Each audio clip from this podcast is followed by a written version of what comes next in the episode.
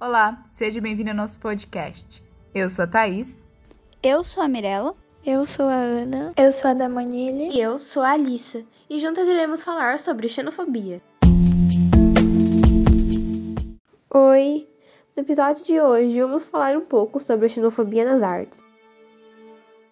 O primeiro artista que vamos falar hoje é o Banksy, que é um artista de rua britânico cujos seus trabalhos em stencil e grafite são facilmente encontrados nas ruas de Londres e vários outros lugares do mundo. Dessa vez, ele escolheu os muros do campo de refugiados em Calais, na França, para deixar mais uma de suas obras. No desenho está Steve Jobs, o fundador da Apple, que era filho de imigrantes sírios e escolheram os Estados Unidos para viver depois da Segunda Guerra Mundial. Em uma mão carregava um saco e na outra segurava um antigo Macintosh, que foi o primeiro computador feito pela Apple, em um ambiente totalmente inusitado. O grafite faz parte de uma série de obras que Bansky criou em resposta à crise de refugiados. Em um comunicado, o artista inglês diz: aspas, somos muito, muitas vezes levados a acreditar que a migração drena os recursos do país. Mas Steve Jobs era o filho de imigrante sírio. A Apple é a empresa mais rentável do mundo, que paga mais de 7 bilhões de dólares por ano de impostos e ela só existe porque deixaram um jovem Holmes entrar. Fecha aspas.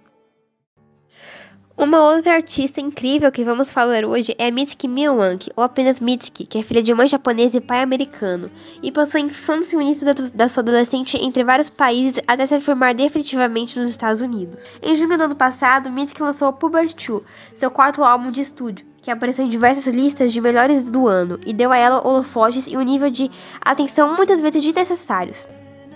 Essa ideia foi transformá-la, como muitos fizeram, no símbolo a garota japonesa do rock que ela já disse detestar em várias entrevistas.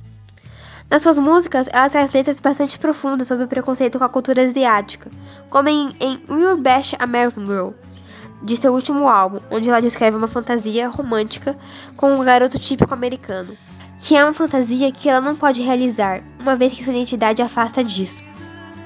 Num perfil assinado pela escritora Jenny Zhang, americana de origem chinesa, as duas falam sobre essa dimensão do amor na vida de mulheres não brancas. Abre aspas. Almas gêmeas são apenas para pessoas brancas.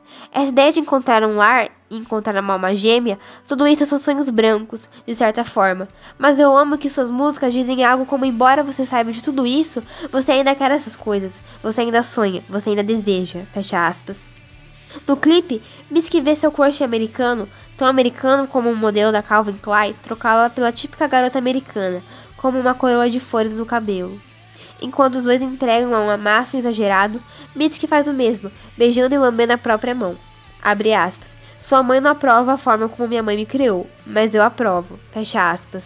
Numa das suas últimas vezes em que o refrão se repete, ela adiciona que finalmente aprova a maneira como foi criada, como uma pessoa que começa a fazer as pazes com as suas raízes e vê-las como algo além do que aquilo que sempre a colocou numa posição de estranhamento e distanciamento do, do que era considerado a norma. Reconhecer que não pode escapar de quem é. E abraçar isso, saber que nunca vai ser parte de um clubinho. Seja ele amor romântico, branco, ocidental ou rock and roll.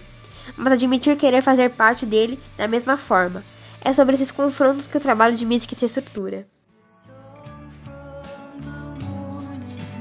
E é isso. Ficamos por aqui. Até o próximo episódio. Tchau!